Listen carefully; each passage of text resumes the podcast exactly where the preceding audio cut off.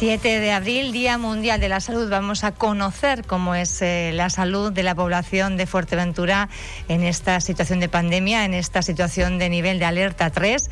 Ahora que ha pasado además la Semana Santa y hemos visto muchísimas fiestas ilegales, todos pendientes de si se van a traducir en contagios de COVID o no. Se lo preguntamos al gerente del Hospital General de Fuerteventura, José Luis Rodríguez Cubas. Buenos días. Buenos días, ¿qué tal? ¿Cómo estamos? Pendientes de esos datos, ¿no? Sí, sí, sí, evidentemente. Mm, bueno, mm, ahora mismo estamos, mm, digamos, un, poco más reposados porque la situación epidemiológica de la isla en esta última semana ha mejorado en, cuanto a, prácticamente la totalidad de los indicadores y estamos esperanzados en que, bueno en estas próximas semanas ya podamos recuperar una situación epidemiológica mejor que la que hemos eh, tenido que afrontar en estas últimas semanas. ¿Nos espera que, de las fiestas de Semana Santa eh, se traduzcan en, contagios? ¿Esperan que, no sea así? Eh, siempre que hay de alguna manera alguna etapa en la cual se produce pues mucha concurrencia de personas que pudieran venir de distintas de distintas procedencias que de alguna manera tradicionalmente reúnan a, a las familias o a las comunidades para celebrar determinados tipos de eventos. Siempre siempre estamos en alerta. Y la Semana Santa sabemos que sabemos que es una son fechas muy proclives a esto no eh, particularmente en islas como la nuestra hemos estado siguiendo de forma muy muy estrecha un poco lo, el comportamiento de la de la comunidad y, y estando muy atentos a lo que ha pasado sabemos que el comportamiento de la ciudadanía mm, en general es muy responsable, pero también hemos podido observar que bueno que ha habido determinadas circunstancias que se han alejado de lo que sería lo que sería lo deseable, ideal, sí, lo, deseable en este entorno pandémico, pero que, que, bueno que esperemos que no nos desestabilice la situación epidemiológica en esta próxima semana. ¿Estamos eh, preparados si las cosas fueran a peor? Eh, ¿Cuál es la situación de, del hospital? ¿Con qué infraestructuras contamos? Eh, pues mira, ahora mismo nuestro plan de contingencia mm, está lo tenemos activado, eh, pero ya mm, llevamos aproximadamente unos 10 días, los cuales prácticamente no, ha sido necesario utilizar ninguna cama adicional para la atención a los pacientes críticos eh, en, el hospital, de esas que hemos tenido que extender en un, un poco corto periodo de tiempo, por si acaso la sobredemanda de, atención de pacientes, digamos, situaciones avanzadas, pues fuera fuera necesaria. El, con lo cual, eh, ahora mismo tenemos, tenemos esa disposición plena y estamos absolutamente preparados por si se nos volviera a reproducir una, una situación de, de, este tipo. José Luis, a una mala mala, si las cosas se pusieran mal, mal, mal, ¿realmente con cuántas camas eh, dispondríamos para pacientes en situación crítica? Bueno, nosotros podemos ir habilitando en la medida que la necesidad vaya surgiendo. Vaya surgiendo. Si nosotros en UCI tenemos tenemos ocho camas, que son las ocho camas que hemos tenido siempre, que es de cuidados intensivos, pero ya hemos habilitado cuatro habitaciones más, una planta de hospitalización nueva que puede atender perfectamente pacientes críticos y que es de dependencia directa de la UCI. Y luego en las zonas que están alrededor de la zona de quirófano, que son las zonas donde normalmente se atiende a los pacientes que salen de la actividad quirúrgica y que necesitan un tiempo para, para que se reanimen y demás. También tenemos habilitadas pues más de una decena de camas para poder alojar a personas críticas, ya sea del entorno COVID o no, que pudieran necesitar esa atención. Nosotros tenemos una secuencia establecida dependiendo del tipo de paciente y de la situación de ocupación hospitalaria que tengamos para saber si utilizamos eh, unas u otras dependiendo de la necesidad. Pero ya te digo que en este momento no tenemos necesidad de utilizar ninguna de ellas, sino que los pacientes críticos están alojados en la UCI. ¿Ese, ¿Ese plan de contingencia se va a desactivar? Próximamente? bueno, efectivamente lo activamos en la medida en que son necesarias la utilización de esas camas. La parte de críticos en este momento la tenemos, efectivamente, la, tenemos mm, activa, pero no tenemos ocupación, necesidad de ocupación de esas camas. Pero todo lo que es la contingencia hospitalaria, el, el digamos, el, aquellas actuaciones que de alguna manera con la actividad quirúrgica eh, hemos tenido que hacer, en el sentido de que algún procedimiento ordinario que se podía razonar de forma eh, de forma se podía diferir de forma razonable pues hemos tenido que aplazarlo una o dos semanas para poder ver nosotros cómo evolucionaba la situación pandémica todavía siguen activas. Si esta semana como tengamos el informe epidemiológico de la semana que, mañana lo ponemos en común dentro de un comité de seguimiento que, realizamos normalmente y vemos que los indicadores nos ayudan, probablemente ya podamos recuperar la actividad hospitalaria plena desde esta misma semana o desde el lunes que viene. Bueno, son buenas noticias eh, que por lo menos nos arrojan un poquito de, esperanza. José Luis, más cuestiones. Eh, en el caso de los migrantes también veíamos 19 personas eh, aisladas porque están contagiadas con COVID, otras 171 creo que también fueron consideradas contacto directo y están asimismo también aisladas, confinadas en la, nave del queso. ¿Cómo se está gestionando todo el tema migratorio? Desde el punto de vista sanitario. Sí, eh, eh, bien, digamos que nosotros en la coordinación con todo lo que son todas las instituciones que participan en la gestión de, estas personas en sus distintos centros de acogida, desde el principio de, de la pandemia y particularmente asociado al a la, a la llegada eh, de los inmigrantes en las pateras, tenemos un nivel de comunicación excelente en ese sentido, ¿no? Con lo cual cualquier información que ellos nos demandan de forma de forma inmediata la, la, la la compartimos sin, sin ningún tipo de sin ningún tipo de problema. Normalmente nosotros eh, lo que nos toca como sistema sanitario dentro de esa gestión es el poder en el caso de este particular que fue a raíz de un caso positivo pues y tras consultarlo con la Dirección General de Salud Pública se planteó el realizar un cribado a todas aquellas personas que, que, estaban alojadas en el, en el centro de atención de, del Matorral, pues nosotros evidentemente planificamos lo más pronto posible esa, ese, ese cribado y de ahí fue donde surgieron el resto de los casos positivos que, que existían. ¿no? Entonces, nuestra nuestra función como sistema sanitario es, comunicarle a esos centros de acogida qué distintos niveles de aislamiento, de cuarentena o, ninguno, que puede ocurrir en algunas personas que ya hayan pasado la infección, eh, tienen que llevar cada una de esas personas, y así lo hicimos en su momento, y ellos, pues, por medio de su gestión interna, pues han ido de alguna manera generando esos espacios de cuarentena de aislamiento hasta que se hasta que se complete el periodo que está estipulado por, por Pero están en cuarentena preventiva los migrantes que están en el centro del matorral. Sí, eh, eh date cuenta que, que el, eh, en centros mm, que son de régimen abierto, como el centro del Matorral, eh, realmente mm, por eso se planteó el privado. Eh, eh, es muy difícil establecer quién es contacto estrecho y quién no, porque evidentemente aunque haya personas que, que, duerman juntas por la noche, en un grupo digamos que, que, es verdad que comparten un entorno más, más, más, más interno, más íntimo durante un número de horas al día, realmente el resto del día departen unos con otros, eh, se relacionan en los niveles sí, de una convivencia, ¿no? Hay una relación, claro. Son de esos casos en los que realmente eh, tiene mucho más rendimiento realizar un cribado general y considerarlos a todos, salvo aquellos, salvo aquellos que por lo que sea eh, ya han pasado la infección y por lo tanto tienen tienen tienen tienen protección adecuada como para no tener que guardar ningún tipo de cuarentena, ni son tampoco, ni tienen carácter de, poder contagiar a otras personas, que hay una proporción alta de esas personas dentro, dentro de ese grupo. Lo demás es cierto que tienen que guardar una cuarentena preventiva hasta que se les repita la, la prueba pasados los días que están estipulados, que nunca son inferiores a 10 y los casos positivos evidentemente hasta que también cumplan con su periodo de aislamiento también de entre, de entre 8 y 10 días. Pasado ese tiempo y según los resultados que se obtengan, si no salen nuevos positivos, pues evidentemente son, son personas que ya después pueden eh, volver a su digamos a su modo de convivencia habitual. Se les puede liberar de esos periodos de, tanto de cuarentena como de aislamiento.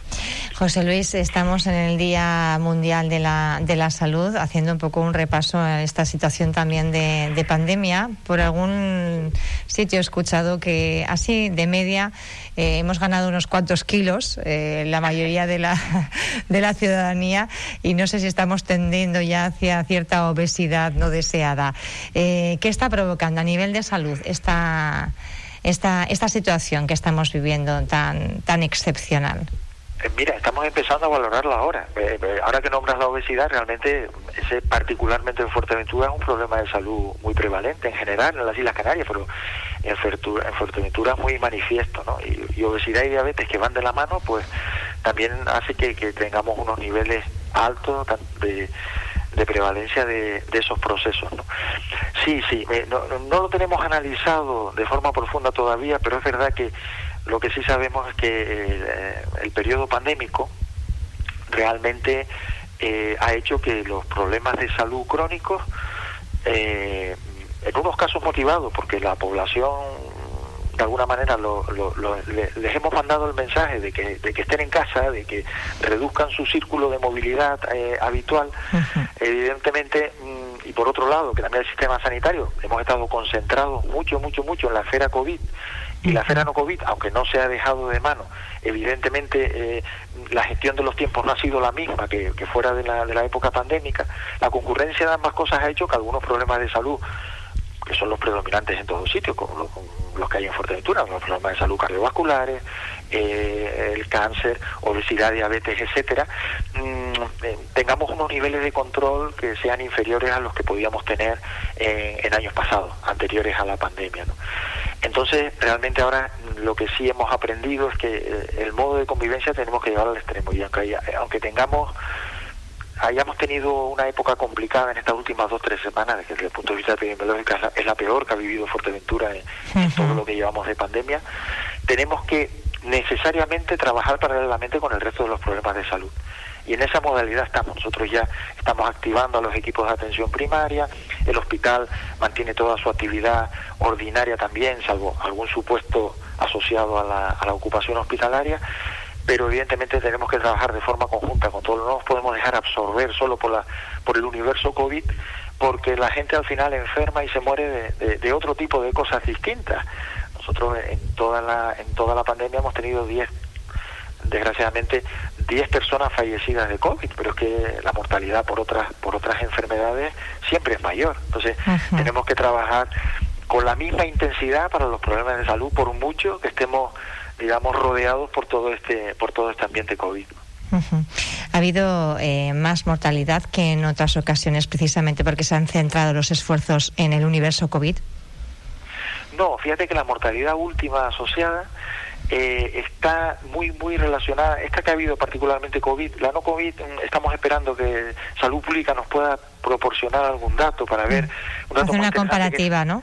Saber el exceso exacto, el exceso de mortalidad que se ha producido o que se haya podido producir en eh, en las islas y particularmente en nuestra área de salud, si se pueden desagregar los datos, con respecto a otros años, porque eso nos ayuda a saber dónde tenemos que concentrar los esfuerzos. De momento no tenemos datos fiables sobre eso.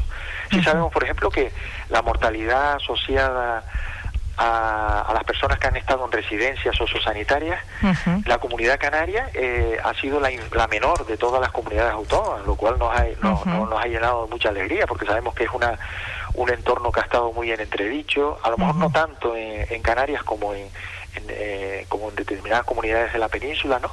Y que ha llevado a, digamos, a, a, mucho, a, muchos comentarios negativos con respecto a la atención que se podía brindar dentro de los entornos sociosanitarios. ¿no? En el caso nuestro hay datos recientes publicados que dicen que la comunidad canaria es la que es la, eh, es la que menos ha tenido eh, mortalidad asociada en, dentro de ese entorno. ¿no? Eh, nosotros eh, estamos esperando un poco que podamos tener datos fiables para saberlo, pero es verdad que esta última, por ejemplo, mortalidad que hemos tenido aumentada en entorno, ha sido en entorno COVID, muy específico, y creemos que tiene mucho que ver las características del virus. Ahora que sabemos que en Fuerteventura, al igual que en, algunas otras islas, ha, estado circulando la variante británica eh, de una forma paralela a la variante clásica y entendemos que de una manera bastante, bastante profusa. Y sabemos que las, dentro de las características del virus está precisamente el ser más contagioso en los ambientes intrafamiliares, me, refiero a la variante británica, y el de que las personas que lo adquieren tengan mayor facilidad para agravarse incluso ingresar a nivel hospitalario, incluso fallecer, pues de alguna manera mm, entendemos que, que, va ligado mucho a, a, las características del virus más que a, a, a, digamos a defectos en la atención sanitaria. Otra de las cuestiones ya vamos concluyendo. Eh, me gustaría saber también eh, qué atención se está prestando a la salud mental, porque estamos viendo, bueno, pues sí que es verdad, hablábamos de la obesidad, pero hay otra parte importante. Yo no sé si ha incrementado el consumo o la prescripción de ansiolíticos, de antidepresivos, eh, bueno, pues de todo este tipo de sustancias para tratar de que la gente esté, digamos, lo más tranquila posible, ¿no?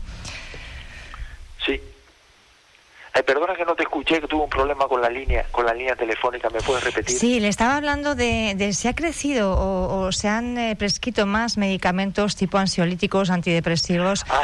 Para, para las personas que, bueno, no estando en una situación crítica sanitaria, pero sí que está, bueno, pues no las está pasando bien, por decirlo de alguna manera. Sí, sí, sí, sí, es un hecho que tenemos constatado. ¿eh? realmente es un hecho constatado antes de la pandemia. Digamos que hay una cierta tendencia mm, recogida a a la medicalización de, los, de las circunstancias adversas de la vida diaria. Es una línea estratégica que tiene marcada la Dirección General de Programas Asistenciales, concretamente a través de su de su servicio de, farmacia, de uso racional de medicamentos, precisamente de, para, para, para poder luchar contra esa, digamos, prescripción aumentada que hay de psicofármacos. Eh, para problemas de salud que podrían resolverse a lo mejor de otra manera.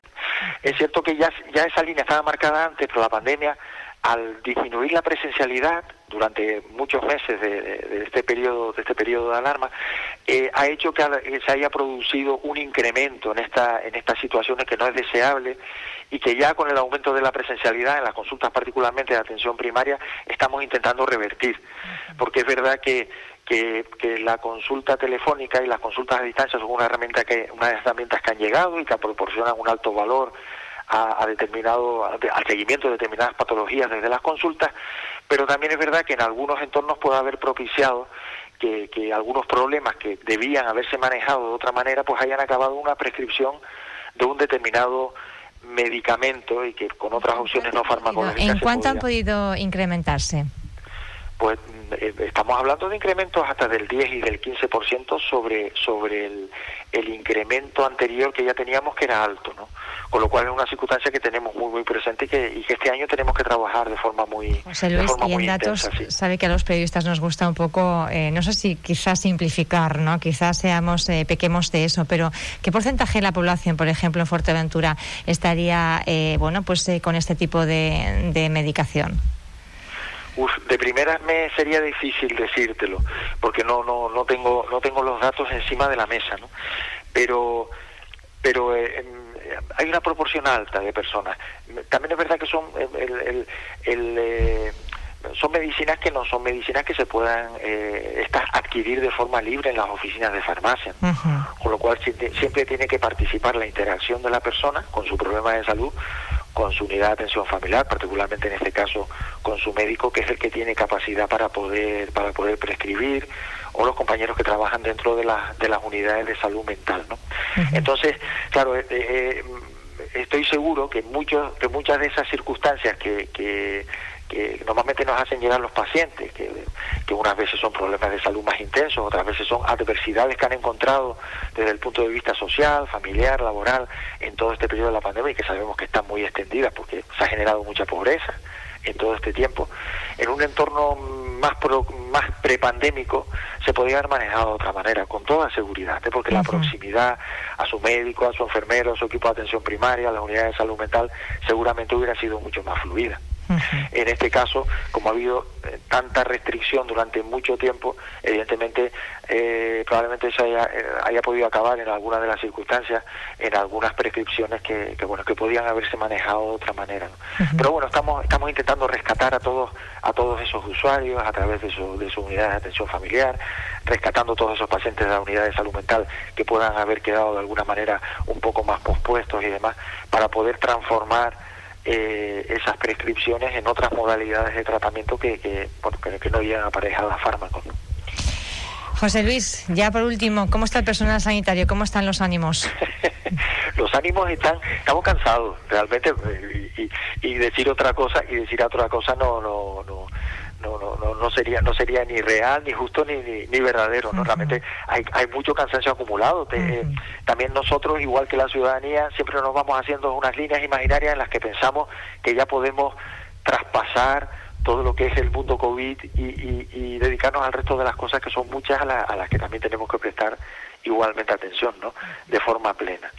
Eh, pero es verdad que los ánimos tenemos la experiencia acumulada y eso no lo quita nadie ¿eh? el, tenemos experiencia, tenemos mucho más conocimiento, tenemos eh, contingentes para abordar situaciones tanto comunitarias como en el hospital que, que, nos puedan venir que, que de alguna manera puedan ser inesperadas. Entonces realmente los ánimos siguen estando por todo lo alto. Una cosa es que física y psíquicamente vamos a estar cansados y otra cosa es que no, no, no, estemos con el ánimo suficiente para seguir adelante todo lo que sea necesario. Bueno, pues desde aquí un abrazo grande, José Luis Rodríguez Cubas, Hospital General de, gerente del Hospital General de Fuerteventura. Gracias por haber estado con nosotros y estaremos, bueno, pues muy pendientes también de cómo se vayan sucediendo los acontecimientos, qué pasa con ese plan de contingencia y qué ocurre también con esos datos. Esperemos poder volver a, bueno, a, no tener nivel de alerta, vamos, a una normalidad lo antes posible. Muchas gracias por estar con nosotros. Bueno, gracias a ti. Buen día. Buen día. Hasta luego.